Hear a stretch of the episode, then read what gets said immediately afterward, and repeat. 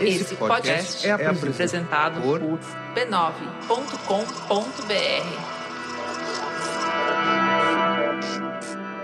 Oi, tudo bem?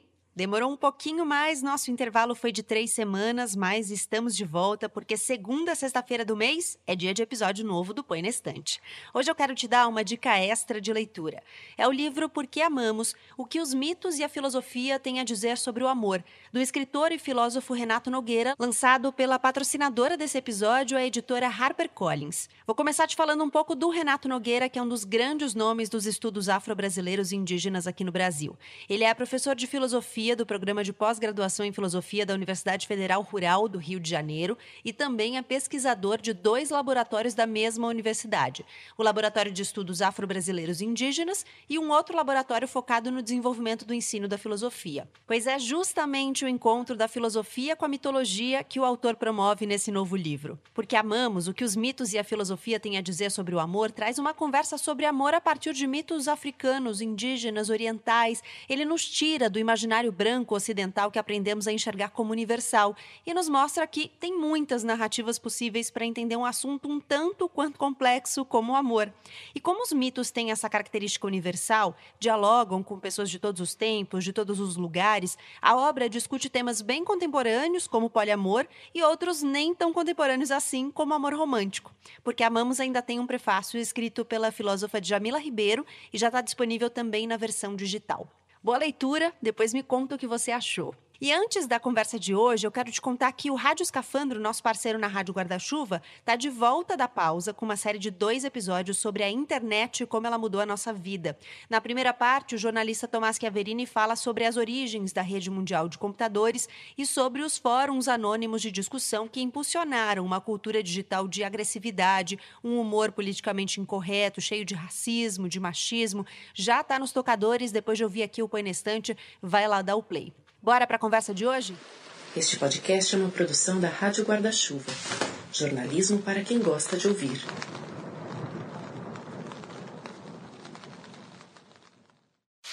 Dino, na noite de sua festa, sai antes do bolo. Ele não aguentaria a cena, apagar a vela do bolo, parabéns. Já no jardinzinho da frente da casa de Mário, ele se sente um pouco melhor e para para olhar a roseira da cerca viva, absolutamente podada, reta, uma insensatez. Nesta hora, vê no escuro uma menina bonita, saia e cabelos compridos, olá, e faz uma saudação com um copo de vinho que ainda segura. A menina sorri, seus dentinhos brancos brilham no escuro. Sherazade, ao contrário, Dino atravessa a rua em silêncio silêncio ao lado da menina, porque se falasse, falaria dessa cidade marrom que tudo engole, da terra seca que vai engolir, do seu horror a tudo, de sua tentativa, feita ao longo de uma vida inteira, de construir tijolo por tijolo uma cobertura para esta terra marrom. Diria que está quase morto, que o estômago lhe arde, que as pernas só vão porque já iam, então continuam. Falaria da falta de ar que lhe daria se falasse e andasse ao mesmo tempo. Não fala para não morrer, não fala para que a menina distraída que desliza ao seu lado continue distraída e no silêncio, derramando sem sentir sua vida no seu corpo de velho, cada vez que roça nele a saia com o balanço de seu andar. Essa história gira em torno de uma festa, na verdade de duas, mas é no aniversário de Dino que ela começa. É que para entender a festa de agora é preciso saber o que veio antes, e é por isso que essa narradora arisca nos convida a visitar o passado.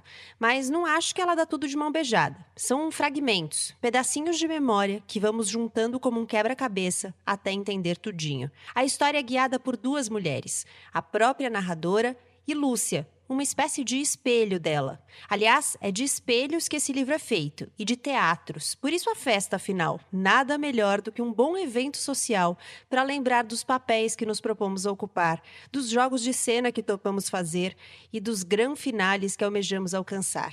Haja arte, haja ironia, haja sangue frio para esse teatro da vida. E o roteiro não tem jeito, tá atrelado às nossas origens, por mais que fujamos delas. O assassinato de Bebê Martê de Elvira Vinha é tema do quinto episódio do Painestante que já começou.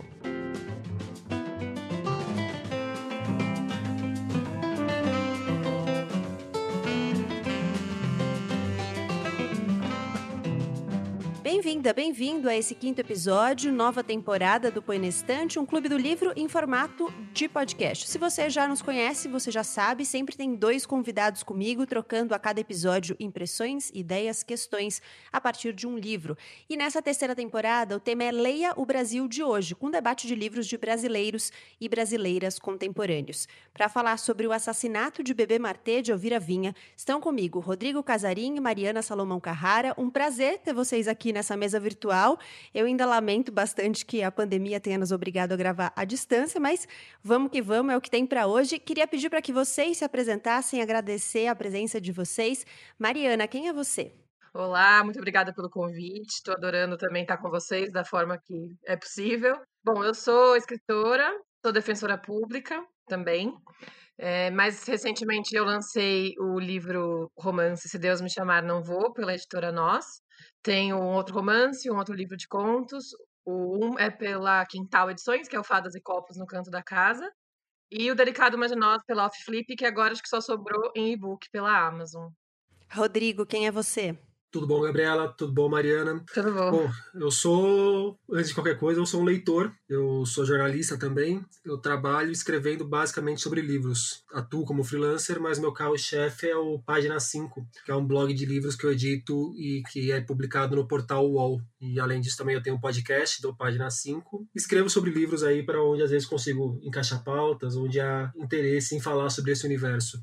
Bom, deixa eu registrar aqui que a Elvira é uma das minhas autoras favoritas, uma das minhas autoras brasileiras contemporâneas favoritas. É, eu já tinha lido alguns dela, mas eu não tinha lido esse. E Mariana, é, essa é uma curiosidade que passou por mim e pelo Rodrigo. Por que você escolheu esse livro? Bom, eu escolhi a Elvira primeiro, também é a minha preferida, uma das minhas autoras assim, muito fundamentais, tanto como leitora como escritora. Mas o assassinato do bebê Martê Primeiro que eu achava, eu acho ele um dos livros mais breves dela e ao mesmo tempo pouco falados. Então eu não queria também que a gente ficasse rediscutindo muito os livros que já estão muito falados. E eu gosto mesmo muito desse. Eu acho que essa narradora é uma das, todas são muito cínicas, né, no geral, mas essa é muito cínica e eu acho ela divertida, então para um momento assim mais recluso nosso, eu acho que dá para dar umas boas risadas. A Elvira mesmo acha esse livro engraçado também, pelo que eu ouvi. Achava, né, infelizmente. Uhum. E e, bom, é, eu gosto do livro, eu gosto bastante. Minha, minha amigona que lê tudo comigo também é bem fã desse livro. Achei que seria legal conversar sobre ele. Você já tinha lido esse livro, então, Mariana? Eu li faz um tempo e reli agora. Ah, não, é, mas aí tá roubando, a gente vai ter que cancelar a gravação daqui. porque eu li agora nesse final de semana e é aquele livro que eu fiquei com a sensação de tá bom, ele mostra como eu sou burro, porque eu vou ter que ler mais umas quatro ou cinco vezes para conseguir pegar tudo.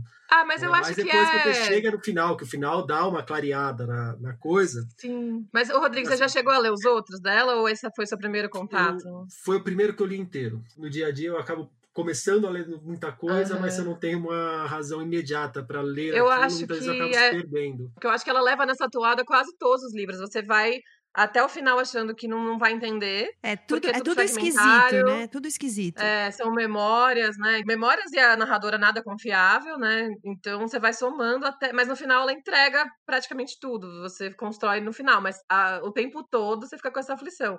Eu acho que eu já me acostumei, né? Então eu já não fico, meu Deus, eu não vou entender, meu Deus, porque eu sei que uma hora vai encaixar. Mas é, pode dar aflição. Essa uma seja talvez uma das coisas que eu mais gosto nela, assim. Não porque é confuso, porque é confuso de fato. É, eu até contei para vocês, né, antes da gente começar a gravar, como foi difícil escrever a abertura, porque normalmente eu conto um pouco para quem tá ouvindo do que o livro trata, né? O que é o livro, e é muito difícil você definir esse livro, você contar o enredo dele. Primeiro sem entregar e depois explicar explicando uma coisa, porque o livro não é nada linear. Mas eu gosto muito do fato de ela não se obrigar ao didatismo. Eu acho que muitos autores contemporâneos, dentro e fora do Brasil, às vezes são muito didáticos. E não necessariamente isso é bom. Eu gosto do não didatismo, eu gosto das coisas que ficam no ar, sabe? Eu acho que esse é um dos maiores méritos dela, assim. Sabe, Gabriela, eu acho interessante você falar isso, eu concordo contigo. E nas últimas duas quatro páginas, eu fiquei um pouco frustrado com o livro, justamente pela maneira como ela deixa tudo muito claro, uma coisa que não estava clara até então. É, Você achou que ela, ela respondeu muito? um pouco da confusão no final. Eu acho que ela abriu muito o jogo no final. E você queria que tivesse ficado mais no ar, assim? Você esperava que ficasse mais no ar? Eu acho que seria mais harmônico com o todo do livro.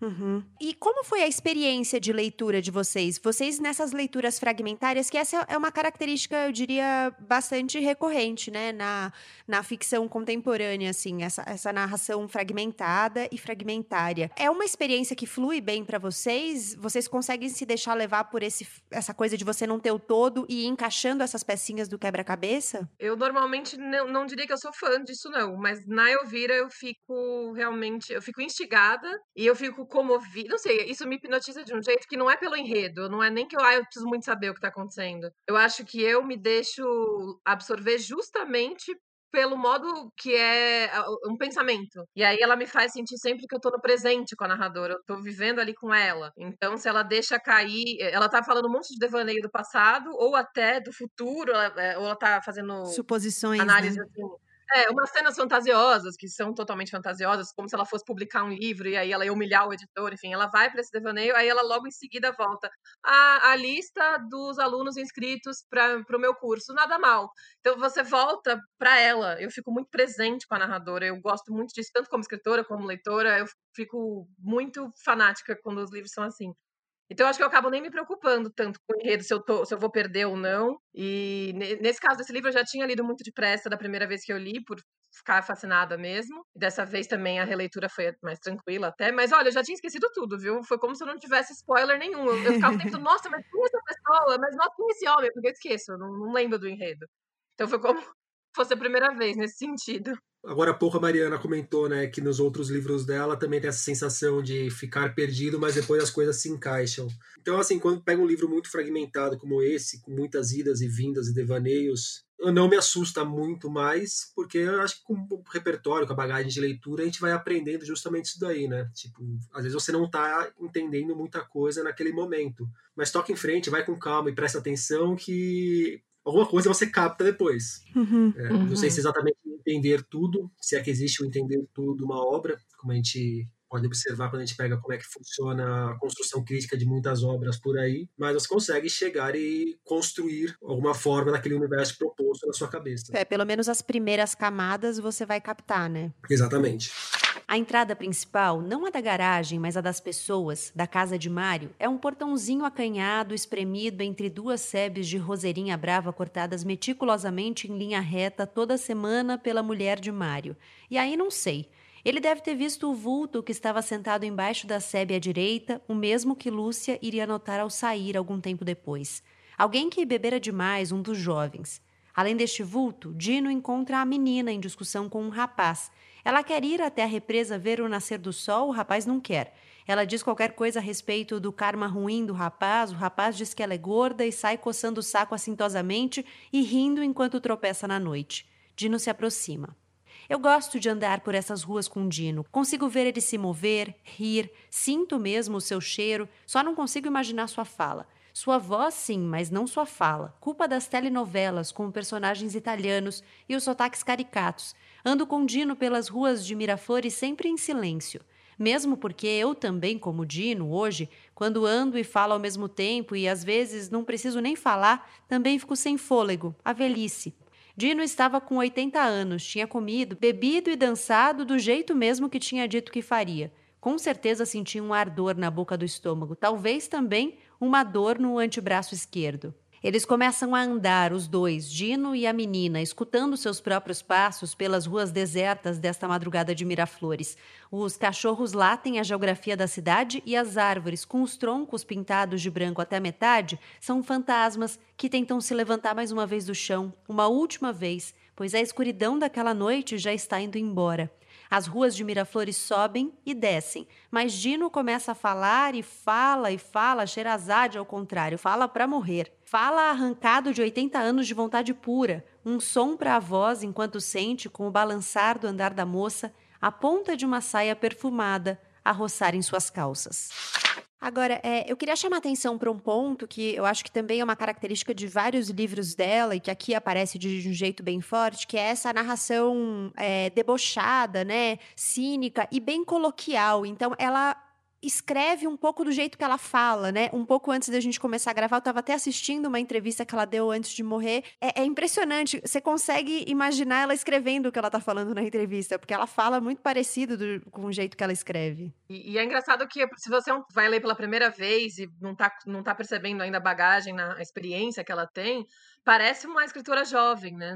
Tirando expressões datadas, que acho que ela põe todos, tipo, do balaco, porreta e tal, são muito. É uma maneira jovem, assim, de, de falar e de narrar, em todas as narradoras dela, eu diria, assim, com uma liberdade mesmo, que você até comentou no começo, né? Ela tem. Ela vai narrando muito livremente. Parece que ela não está atada a quase nenhum limite, nem de medos de cancelamento, coisa assim, que não, não passou por isso, não, ou não se abalou por isso, nem de ter feito uma estrutura da qual ela não pode fugir. Então é uma coisa muito eu não sei nem falar, eu me fascino mesmo. E eu, ao encontro disso daí, eu acho que tem muito nas personagens dela que ela era quando eu vejo alguém comentando sobre ela em eventos públicos, em eventos de literatura, ser uma pessoa sem máscara, de que se não gostava do livro de alguém, falava na cara da pessoa que não gostava, de ser muito transparente com relação a, a tudo e não fazer concessões, principalmente na hora de produzir a literatura. Então, assim, essas impressões que eu vejo de outras pessoas falando sobre Elvira, eu vejo muito de Elvira nessas partes do texto dela. Agora, Mariana, você comentou, né, das expressões datadas, me chamou muita atenção encontrar no livro palavras como aeróbica ou jogging, para se referir à caminhada. tipo, o livro saiu não faz tanto tempo assim e parece que é de um, um outro mundo. O livro é de 97, né? E aeróbica é uma palavra que era muito presente na minha vida na década de 90, fui perceber e que ficou uhum. totalmente ultrapassada. Já achei Verdade. a, a naftalina. Tem uma, um momento da, da história que ela está contando como era moderno, né? Assim, a, a, última modernidade é organizar as coisas por telefone, pedir as coisas por telefone, né? Ela fala, é, tá organizando um evento e ela fala, ah, como é moderno pedir as coisas, é a coisa mais moderna que tem. Então ela faz essas marcações mesmo uhum. que a gente percebe algum distanciamento do que a gente já vive, né? Mas também tem uma, uma mudança tão rápida, tão veloz a gente, que a gente passa, né? Que acho que qualquer coisa fica velho rápido. Ô, Gabriela, eu juro que na hora que ela falava do celular e do telefone e tal, eu fiquei imaginando que horas que vai aparecer um bip aqui. é. Verdade. Ela pergunta no telefone se eu recebi o fax. Recebi. Se eu já li. Não deu tempo nem vai dar, né, Lúcia? Senão eu não vou à festa. Ela diz: Nós temos que conversar. Eu digo: Vamos conversar. Ela diz: Hoje na festa não vai ter a menor condição. Eu concordo. Ela diz: Amanhã isso, aquilo, depois de amanhã isso e aquilo. Eu interrompo. Para mim também é melhor mais para o fim de semana. Ela hesita e eu insisto: No fim de semana, então? O fim de semana na Casa da Serra, como foi que eu esqueci? Eu digo: Quando você voltar no domingo, você liga para marcarmos uma hora na segunda. Está bem, não vai ligar. Eu tenho que fazer algo da minha vida e não é limpar o chão. A porcaria da faxineira deixou o frango cheio de molho, sujei o chão da cozinha. Roubar um banco, passar grana, baby, uma apertada no pau do guarda, o cigarro vagabundo pendente dos lábios de batom vermelho, o sorriso sacana. Sorriso sacana e cigarro pendente talvez não dê. A máscara, vou ter que ter uma máscara. Mas o apertão no pau do guarda dá. Podia. Não, tenho certeza. Em algum momento da minha vida, talvez na época do Chico, o pokerzinho mais ou menos roubado, estaria lá hoje, passa grana, baby. Depois sigo de táxi para Rocinha, o sobrado avarandado de piso de granito com antena parabólica no telhado e uma vista também parabólica, os guardas armados, um ligeiro cumprimento com a cabeça, respeitosos. Correu tudo bem, patroa? Uma imagem forte, acrílico em pinceladas enérgicas. E para contar, será que dá? Na época em que morei na Rocinha, sabe? Ia ficar tudo de olho esbugalhado. Será Keg ou Barrel? Não, não, é importante. Barrel é de origem latina, Keg é anglo-saxão. Há toda uma história da cultura ocidental atrás dessa escolha. Cultura, The Last Frontier, diz Stefano por qualquer motivo. O lixeiro me mandou um cartãozinho me desejando Feliz Natal. É para eu pôr um dinheiro dentro e devolver. Eis uma súmula da cultura ocidental. Já está ao lado do fax, na minha mesa há vários dias. Tenho que resolver se cedo a coação. Não é isso, tenho que decidir quando vou ceder à coação, porque é claro que vou acabar cedendo. Lúcia não vai ligar no domingo, eu vou ligar. A secretária vai atender. Doutora Lúcia está ocupada. Eu deixo o recado. Diz que é para ela largar o marido. Anota aí que eu sei o que ela está passando. Marido de meia idade, sem ganhar nem metade da grana que ganhava nos bons tempos e brocha. E que o cronograma dos cursos está ótimo. E que ela repetiu duas vezes a palavra aquela na mesma frase do texto da internação. Olhando para o enredo agora mesmo, para a história, né, que ela, que ela conta no assassinato de Bebê Martê, eu fiquei muito apegada e até por isso eu falei disso na abertura, a essa a esse jogo de cena que ela coloca e que ela já começa falando dele, dos papéis, né, que a gente que a gente interpreta na vida. É, ela vai começa com um autorreferenciamento, então ela, ela abre o livro falando de uma relação dela com uma empregada e como ela é muito boa porque ela oferece coisas e que às vezes a empregada não aceita e aí dificulta que ela esteja nesse papel de muito boa, porque ela precisa que a pessoa aceite para ela ser tão boa assim, né? Ela escreve sou boníssima é. e tudo mais. Essa cena é muito maravilhosa, eu adoro é, essa cena. Começa muito bem, né? Eu também achei. E aí é, eu fiquei pensando muito sobre isso, sobre esses papéis que a gente interpreta e como a gente vai colocando papéis no outro, né? Ou máscaras no outro, para usar a palavra que o Rodrigo usou sobre a Elvira propriamente, não sobre a narradora, mas de não ter máscaras. Aqui é basicamente um livro sobre máscaras, né? É, verdade. Um aspecto, uma máscara que me chamou a atenção que é um olhar que eu sempre tenho na sempre que eu tô lendo qualquer coisa que eu trombo com bebidas na narrativa logo no começo também que a narradora ela compra uma garrafa de teachers para colocar dentro da garrafa de Ballantines do whisky preferido dela Sim. então até nisso aí vai a a aparência superando a essência, né? Um whisky mais barato para colocar dentro da garrafa de whisky mais caro para fingir ser uma outra coisa. É, e ela fala isso, né? Ela fala que é, tem uma hora que ela fala assim, ah, que, que todo mundo achava que o trabalho dela era charmoso e que ela era rica. E aí ela fala que o trabalho dela não é charmoso e ela não é rica, mas que ela finge as duas coisas desde a época que ela ainda era casada e que o divórcio dela diminuiu um pouco esse status. Então que às vezes ela se arrepende até do divórcio por causa do status. Só por causa né?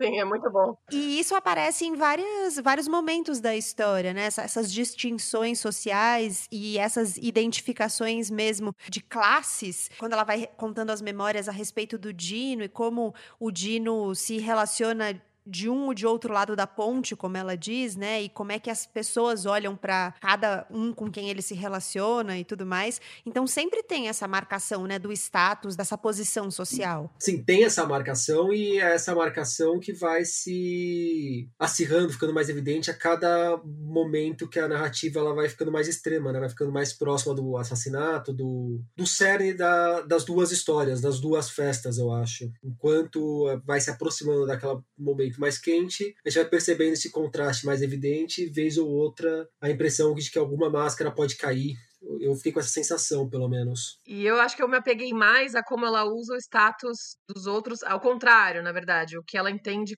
que é um demérito. Então tem uma descrição que eu anotei aqui, que eu adoro as descrições dela, na página 20, em que ela fala do Mário, que é, ele é um funcionário da prefeitura, a, não se dá bem com a mulher, ela tem, é, é um negócio da aeróbica, inclusive, e ela tem ciúme do, do professor de aeróbica, e aí ela define que ele, mesmo assim, Mário não quer arriscar e prende a mulher dentro de casa, por meio de gritos e bofetões, seguidos de beijinhos e promessas de férias de 15 dias na sede de praia do Clube dos Funcionários da Prefeitura.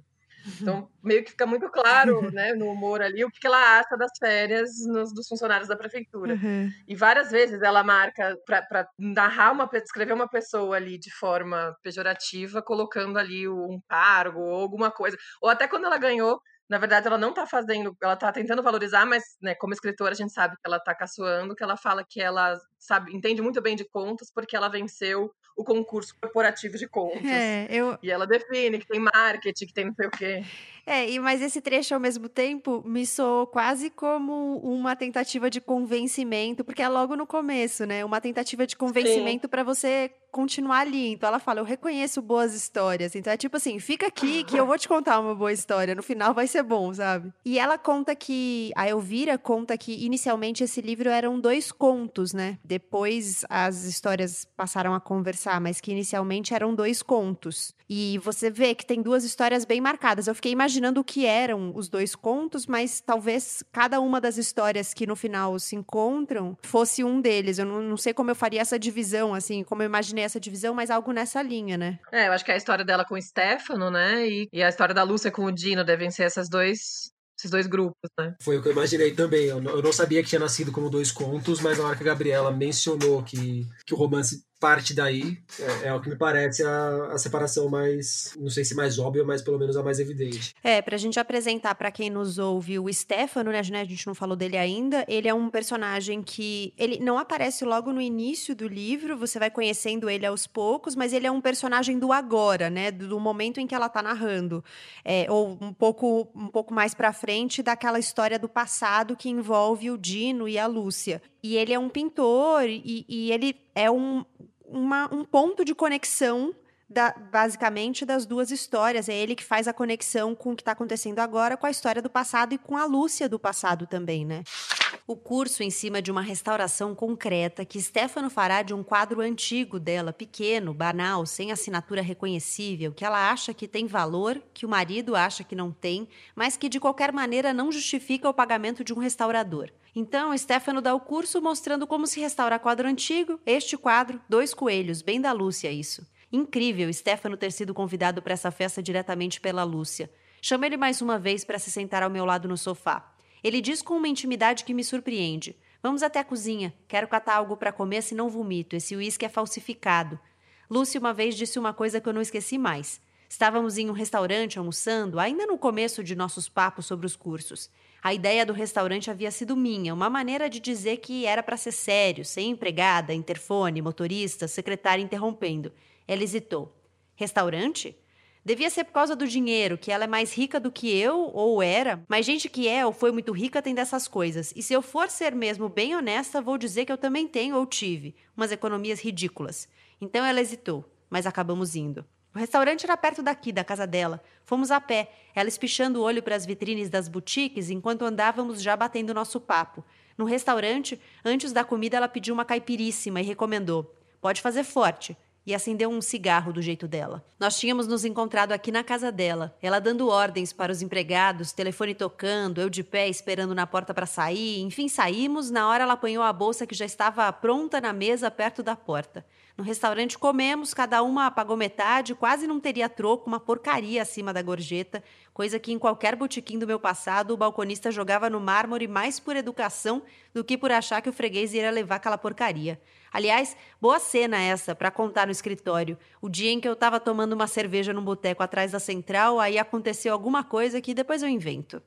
Vocês em algum momento, não sei se ocorreu a vocês, porque no início eu achei que a Lúcia e a narradora eram tão parecidas que talvez elas fossem a mesma pessoa. Isso ocorreu a vocês em algum momento? É, para mim ocorreu sim. É, eu no começo eu fiquei nessa dúvida, fiquei prestando atenção para ver se não teria algum momento em que fosse revelado algo nesse sentido. Depois começou a distanciar um pouco para mim, começou a ficar mais tranquilo, mas eu não me lembro, mas acho que da primeira vez que eu li, talvez eu tenha tido mesmo essa sensação, mas nessa segunda leitura acho que eu já tinha as informações guardadas em algum lugar e não, não pensei nisso. É, ela descreve até na, nos trejeitos, né, assim, uma coisa parecida. Então, ela se descreve como masculina, tem uma cena até que ela fala como ela vai roçando os lábios no pescoço do Stefano de um jeito masculino, e ela descreve a Lúcia como masculina também, né? Fala quando ela fuma, o jeito que ela fuma e tudo mais. Essa marcação de gênero é algo que aparece em vários momentos do livro, eu achei. Nossa, Gabriela, ah, eu, eu não só achei como eu gostaria até de ouvir de vocês isso, porque realmente as personagens femininas principais daqui da Elvira, elas são. Eu não sei se é o. Eu não gostaria de usar o termo masculinizada, mas elas. É, absorvem, ela usa, elas né? Ela, ela usa essa palavra. Normalmente atribuído aos homens, enquanto boa parte dos homens são bastante frágeis, né? Os mas, homens assim, dela, eu sempre acho que eles são. Eles têm essa característica. Eles são banalmente odiosos. Né? Eles, ela descreve sempre uns caras que causam ojeriza, mas não é que eles. Tirando no palimpsesto de putas, que eu acho que o cara é mais grave, eles são meio patéticos mesmo. Então, é, é, ela faz sempre de uma maneira divertida, mas eu tenho, eu tenho a impressão que ela coloca em todos os livros umas criaturas masculinas assim. E as mulheres, não é que elas são admiráveis, né? Elas têm uma vilania e tal, mas elas são mais fortes, né? De, são mais fortes e assim, é, aqui no caso, eu acho que absorve boa parte do que há de pior na, na caricatura dos homens essa coisa do, da masculinidade que os próprios homens deveriam pensar em tratar, uhum. em abrir mão um pouco disso justamente para ter um pouco da delicadeza que às vezes falta para a caricatura do gênero. E eu fiquei pensando se não tem um pouco a ver de novo com a história do status, sabe? Porque as duas são muito determinadas a se destacarem, né? É, então as duas mulheres, tanto a narradora quanto a Lúcia, elas são mulheres que posam, né? Elas não, elas estão mal de grana, as duas estão mal de grana. As duas já tiveram momentos momentos melhores financeiramente e elas tentam passar uma imagem que elas não conseguem, que não é verdade, né? Quando ela fala, por exemplo, que eu mencionei que ela não é charmosa e nem é rica, que o trabalho não é charmoso e ela não é rica, mas ela finge as duas coisas. A Lúcia também faz muito isso, né? É uma personagem que também posa muito. Então eu fiquei pensando se essa masculinização, e ela usa essa palavra mesmo, né? Não é só uma sugestão, ela fala como ela é masculina. E, e eu fiquei pensando se não é um pouco para ocupar um espaço, sabe?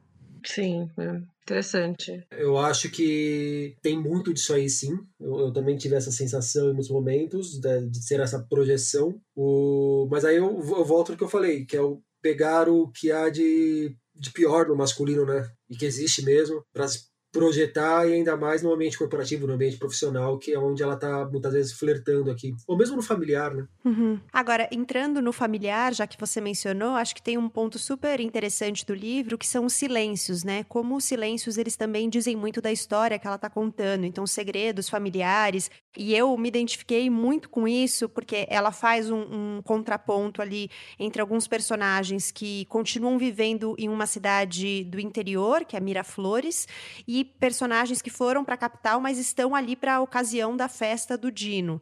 E aí, essa é a história do passado, né, que ela está contando, e ela faz essa, esse contraponto mesmo entre a capital e o interior, e, e eu achei interessante essa coisa da volta para o local de origem, que é quando você se depara mesmo com todos os silêncios que estão ali ocupando espaços importantes nas relações familiares, né? É, eu fiquei com a impressão de uma família, como tantas outras, que é tudo muito mal resolvido e que esses silêncios vão sendo empurrados e aí as máscaras que não conseguem sustentar uma relação, mas que por baixo ali tem ranço para tudo que é lado, ou mágoa, ou palavras não ditas. Eu fiquei imaginando muito as famílias de hoje, com tantas questões envolvendo a política que estão uhum. vindo a pouco, o quanto que não tem de famílias ou que já romperam e quebraram o pau, ou que estão guardando um ranço enorme uma das outras e vão empurrar isso com a barriga durante sei lá quanto tempo. É, e, são interessantes essas cenas familiares, que elas são bem cotidianas, assim, uma briga ali na mesa, uma coisa assim, mas você fica tenso ali, percebendo como a relação é difícil, e a posição da Lúcia, principalmente, que até o, o Rodrigo comentou, se ela é, ou ela tenta ser altiva de forma masculinas nos outros lugares, ela chega lá ela é desmontada na família dela. Que até eu gosto da, man da maneira como a Elvira trata o machismo de forma discreta, a meu ver, porque ela poderia ter feito de forma panfletária. Que ela tá numa, numa cena que o Dino tá recebendo uma notícia médica e ele vira e fala: ah, não quero saber, eu quero torresmo e uma cachaçinha. Uhum. E aí todo mundo fica olhando para ela, assim, meio óbvio. Tem vários irmãos homens, e ele que é óbvio que é ela que vai sair para catar esse torresmo e essa cachaçinha. E ela vai pegar, e ela fala, ai, que ódio que eu fui. E aí ela começa a falar, já que eu fui também, vou, eu vou fazer isso chorando, bem alto, nariz escorrendo.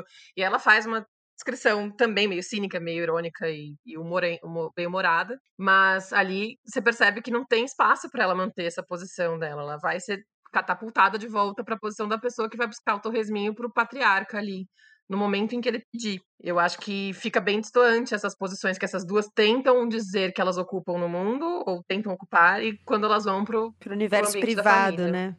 Teodoro está na janela, sua noiva depositada no sofá. Ele também pensa só na janela sobre a terra marrom que aproveita as noites para subir nos poucos asfaltos da cidade, nos muros, árvores, paredes pintados de branco e que ao amanhecer não estarão mais brancos. A terra ganhando sempre, ganhando de volta, assim, sem que ninguém perceba, metros e metros de terreno.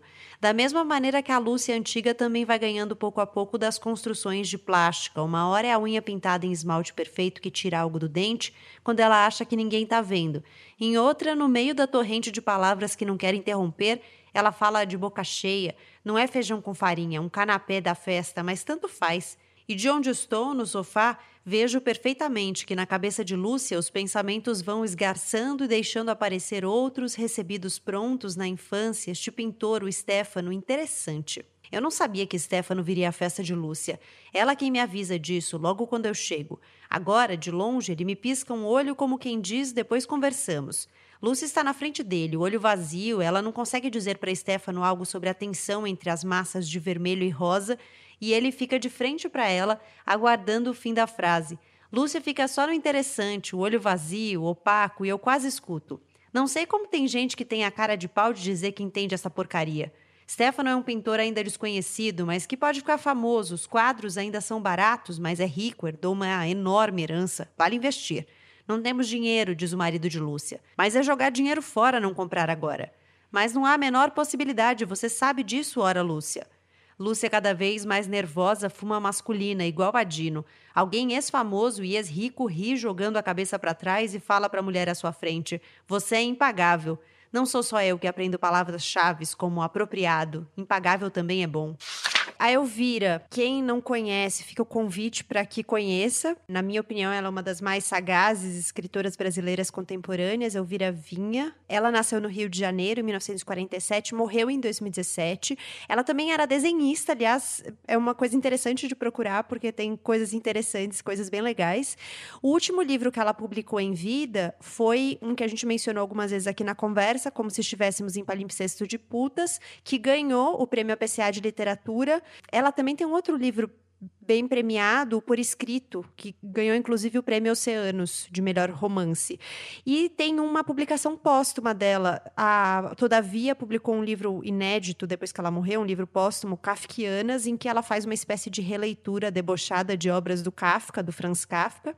Enfim, então fica o convite para que quem não a conhece conheça, além de O Assassinato de Bebê Martê, porque ela tem coisas muito relevantes, acho que contribui muito para pensar uma série de coisas que uma série de questões né, que estão na pauta do debate hoje. Espaço para as considerações finais. Bom, primeiro, quem for procurar o assassinato de Bebê Martê é bom se apressar, porque só tem na estante virtual e tinham poucas cópias quando eu comprei a minha. Verdade. A Companhia das Letras não tem nem o PDF no arquivo deles, fácil, pelo menos. E recentemente eu vi uma história muito boa sobre Elvira, contada pelo Schneider Carpegiani, o editor do Suplemento Pernambuco que ele comentou que certa vez ele estava com a Elvira e a Elvira contou para ele que quando ela era criança, ela estava brincando com uma amiga num prédio e ela, no meio da brincadeira, a amiga tinha ido não sei aonde, e a Elvira viu um sofá caindo de um apartamento. E a Elvira resolveu não falar nada para a amiga, sabe-se lá por quê. Só que depois a Elvira descobriu que o que tinha caído não era um sofá, mas uma noiva, vestida de noiva. Hum. Então ela só viu o vulto branco caindo, ocupando um grande volume, e pensou que fosse um sofá. E o Schneider falava que a literatura de Elvira é muito isso, que você vê algo caindo, mas você não sabe se é uma noiva ou se é um sofá. Nossa. Eu achei que foi uma história bem representativa assim da, da literatura da, da Elvira. É, a Elvira não fala dessa história, né? mas achei ótima essa história. É linda, ela usa essa história, ela mesma, para falar da literatura dela também. E ela descreve de um jeito que é até difícil de repetir, é muito bonito, vale a pena, inclusive, ver essa entrevista que a Gabriela estava falando, que é incrível, é muito é longa, na, no Segundo as Intenções, da Biblioteca São Paulo, tá no YouTube. Ela fala diversas coisas, entre elas, ela, ela entra bem nessa história do sofá. Ela, ela vou procurar, é, e ela conta sabia. muito. É, é muito, muito legal mesmo. Eu fiquei fascinada com essa versão dela. Ela usa para explicar um pouco como é essa história dela. Ela diz que todas as histórias são verdadeiras, né? Isso é muito estranho, a gente fica um pouco impactado, fala, meu Deus, como assim? é, de pessoas que ela conheceu, enfim. E aí ela diz que é tudo nesse espaço entre o tempo em que ela viu esse sofá caindo como criança e nem pensou na hipótese de ser uma pessoa, e quando ela descobriu que era uma noiva. Enfim, eu não vou conseguir expressar o que ela expressou ali. Assistam a entrevista, é fantástica. O assassinato de Bebê Martê é da Elvira Vinha, tá, da Companhia das Letras. Como o Rodrigo mencionou, está esgotado, então corram aí, quem, quem se interessar. Na estante virtual foi onde a gente encontrou os nossos, tem 124 páginas. Não se enganem com essas 124 páginas. É, você não vai ler em uma sentada. Mariana, Rodrigo, para a gente encerrar, onde as pessoas encontram vocês, o trabalho de vocês, onde elas, se elas quiserem conversar com vocês, onde é que vocês estão? Bom, o mais fácil de me encontrar, o meu trabalho em si é procurar por página 5 no Google. Você vai achar lá a coluna do UOL, que está dentro da parte de entretenimento. Também estou no Instagram como página.5, no Facebook como página 5 e no Twitter como arroba rodcasarim, casarim com S e com N no final. É, bom, eu, tô no Instagram, no Facebook como Mari Carrara, no, no Instagram é mari.carrara. Tem um site, que é marianacarrara.com, com textos novos, algumas matérias coletadas sobre Se Deus Me Chamar Não Vou, sobre o, o Fadas e Copos. No Facebook também tem uma página com textos que chama Delicado Mas de Nós. Falar comigo eu respondo no Instagram, Facebook, e-mail também, tem no meu site. Então, tô sempre por lá, acessível. E o Se Deus Me Chamar Eu Não Vou, aliás, Deus Me Chamar Não Vou, eu acho que foi um dos livros que mais me recomendaram no ano passado, quando eu soltei a minha lista de melhores do ano e falaram, Rodrigo, você leu esse? Eu falei, ah, é? Claro, ah, olha lá. É, é Maravilha. Eu tô com ele na mão aqui, inclusive. Eu ia dizer exatamente ah, isso. Foi um dos melhores livros que eu li em 2019. Tem resenha dele do no Instagram do Poenestante, então quem quiser dar um pulo lá no arroba Poenestante vai encontrar a resenha do livro. Foi uma, uma grata surpresa. Fiquei muito, muito feliz, assim, com a leitura, muito encontrada na leitura, assim. Recomendo, Rodrigo, que você acrescente na sua lista, então. Não, tá aqui, tá, tá, ah, obrigada, tá bem perto. A hora dele chega, eu acho que não vai demorar, não. Que bom, obrigada. Rodrigo e Mariana, obrigada. Muito obrigada por compartilharem um pouco hoje com a gente. E a gente se encontra por aí, a gente se encontra nas redes ou em um próximo episódio. Valeu, Gabriela. Obrigado pelo convite. Foi um prazer estar com você também, Mariana. Também, gente. Obrigada. Antes de encerrar, hora de conversar um pouquinho com a autora. A Elvira Vinha, a gente contou, morreu em 2017. Então, o jeito de trazer um pouquinho da fala dela por aqui foi separar uns trechos da entrevista que a Mariana e eu mencionamos na conversa. É um papo da Elvira com o jornalista Manuel da Costa Costa Pinto, crítico literário, na Biblioteca São Paulo, como parte do Segundas Intenções, uma atividade realizada pela SP Leituras. É uma entrevista de quase duas horas que você encontra no YouTube com o nome Segundas Intenções Elvira Vinha. Eu vou deixar o link também na descrição do episódio. Bom, o primeiro trecho que eu separei é da Elvira contando sobre os vários começos que ela teve na literatura, porque entre um livro e outro ela ficava muito tempo sem publicar, tinha hiatos, ela alternava entre o jornalismo e a literatura, já que ela não tinha uma editora. E aqui ela conta como foi a entrada na Companhia das Letras, justamente com o assassinato de Bebê Martê. Eu não tinha editor, não conhecia ninguém e não tinha muita paciência também de ficar. Então, ok. Voltei para o jornal Globo. Voltei para o Globo, que eu trabalhei várias vezes lá, voltei outra vez para o Globo. E fiquei um tempo sem escrever. Aí teve um lance engraçadíssimo, que foi minha entrada na Companhia das Letras. Porque aí eu falei assim, pô, esse troço não está legal. Eu estou querendo escrever, não tenho editor, eu tenho que me mexer, porque, pô, quem é que vai se mexer por mim, né? Aí eu peguei uma, uma um catálogo do. Acho que da ABL, se não me engano. Só sei com o nome dos editores. Eu não conhecia ninguém. Eu estava voltando do exterior, não trabalhava com literatura de adulto, nada. Aí eu peguei o nome dos editores e botei no correio. Né? Trocentos originais. Né? E eu sou, assim, uma pessoa, dizem, eu sou um doce, mas dizem que eu sou mal-humorada. Aí, lá pelas tantas, um daqueles dias do cão, eu estou sentada na poltrona, do lado do meu telefone da minha sala, com o uísque cowboy na mão, toco o telefone. Pô, o dia não acabou, né? Alô? Ah, aqui é da Companhia das Letras? Sei, e que é o quê? Porque eu já tinha esquecido, entendeu? Aí a mulher, não, porque a gente queria editar o livro da Elvira. Aí eu falei, eu falei, um minutinho eu vou chamar. Aí Aí eles pegaram o livro, o livro tinha defeitos. O assassinato de Bebê Martê, na verdade, eram dois contos que eu juntei. E uma mulher sensacional, uma das melhores editoras que eu já tive na vida, que era a Maria Emília Bender, olhou aquilo e falou assim: aqui tem um defeito de ritmo. Eu fiquei tão impressionada com a mulher, eu nunca tinha visto ela, ela não sabia nada da minha vida, e ela botou a mão assim, ó, onde os dois contos se juntavam. Aí ela falou: Você topa consertar? Eu falei: Topa, né? Sim! Aí consertei e eles publicaram. Então foi assim que eu entrei na Companhia das Letras, por puro acaso. Eu amo que dá uma vontade de estar nessa plateia, né? Eu fico revendo, assisti já várias vezes e fico dando risada sozinha. Nesse próximo trecho que eu separei, o Manuel da Costa Pinto pergunta sobre a presença constante da morte nos livros dela, a morte como um elemento deflagrador das narrativas. Explica pra gente, Elvira. Eu tenho duas explicações para isso. Uma psicanalítica, chiquésima, e outra que uma amiga minha me deu e com quem eu briguei. Mas não foi por causa da explicação dela, não, tá? Se bem que a explicação dela é cretina, mas tudo bem. Eu vou começar pela explicação dela. Ela diz que, para mim, escrever é uma transgressão, porque se trata de um meio é, dominado é, pela sensibilidade masculina, mesmo quando escrito por mulheres, e que, então, que eu estou transgredindo ao é, invadir essa praia. E que isso é, de uma certa forma, um crime, e aí ela acrescenta, dizendo que, como os meus livros não são best-sellers, não são é, de venda de massa, pouca gente fica sabendo do crime. E é por isso que os crimes não são punidos nos meus livros. Entendeu? Aí eu achei isso um desaforo, mas não foi por causa disso que eu briguei, não. E a explicação psicanalítica tem a ver com o uso de memória que eu faço. Porque, como acho que a maioria de vocês já sabe, eu só falo de coisas que aconteceram. Aí vem o jornalismo, né? quer dizer, eu acho que isso é, sim, um, um rastro de uma profissão que eu adotei muito cedo e que foi muito forte para mim. Então eu falo, eu não invento nada, nada, nada, nada. nada. E tem tipos de memória né, que um escritor usa. Tem um livro do Paul Ricoeur chamado Memória, Esquecimento e História, que é um livro sensacional. E ele fala de historiador, tá? Ele não está falando de ficcionista, não, tá?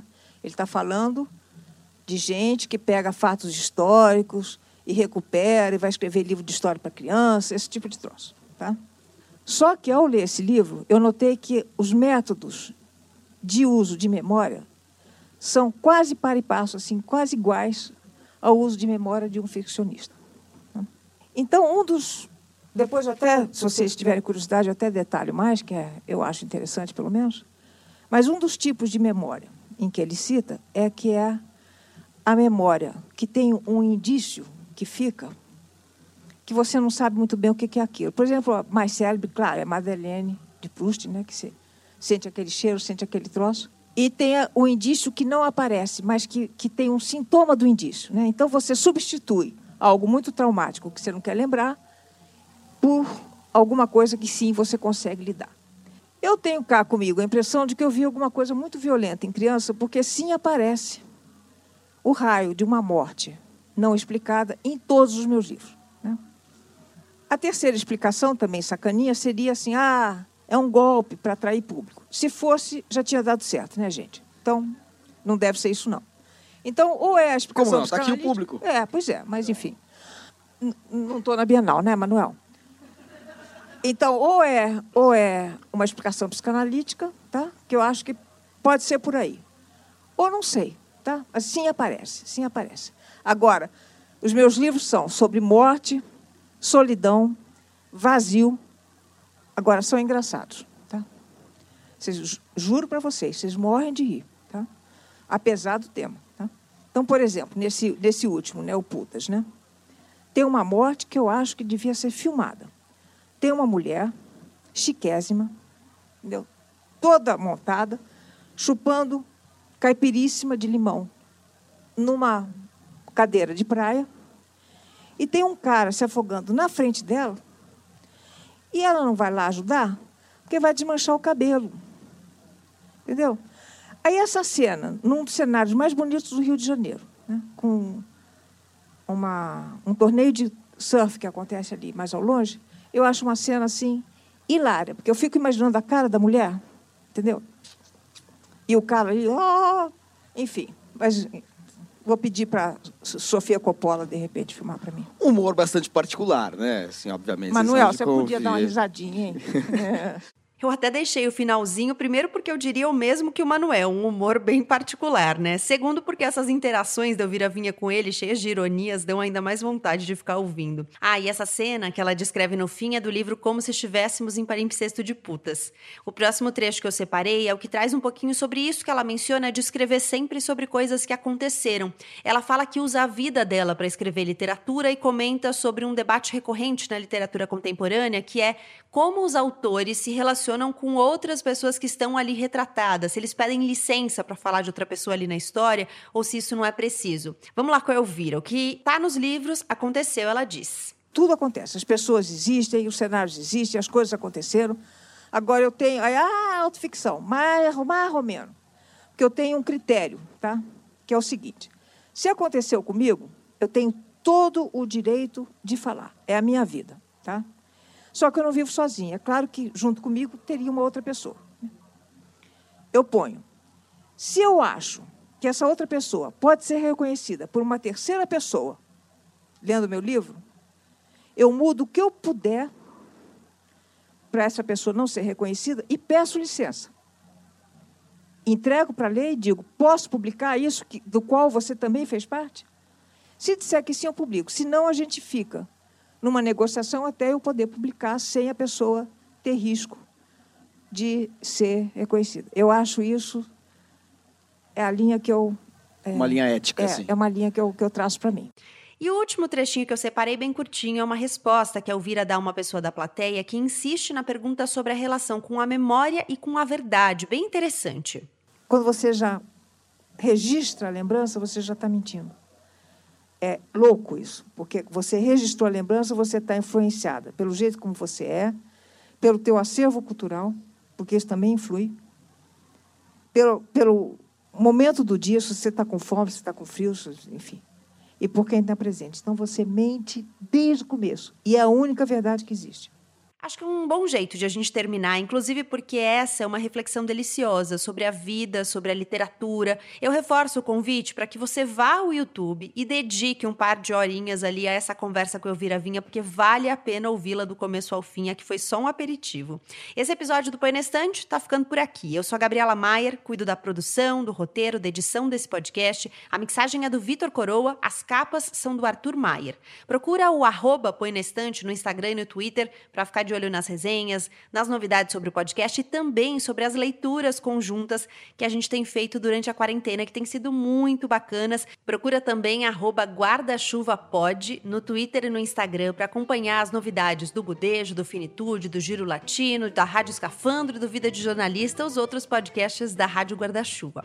Aí ah, eu deixo aqui mais uma vez o meu agradecimento profundo a quem apoia o Põe na Estante financeiramente com assinaturas que começam a partir de R$ reais lá em catarse.me barra Um agradecimento também a quem compartilha, indica, divide os episódios com outras pessoas. Essa também é uma ajuda valiosa. Obrigada e a gente se encontra em 15 dias. Até lá!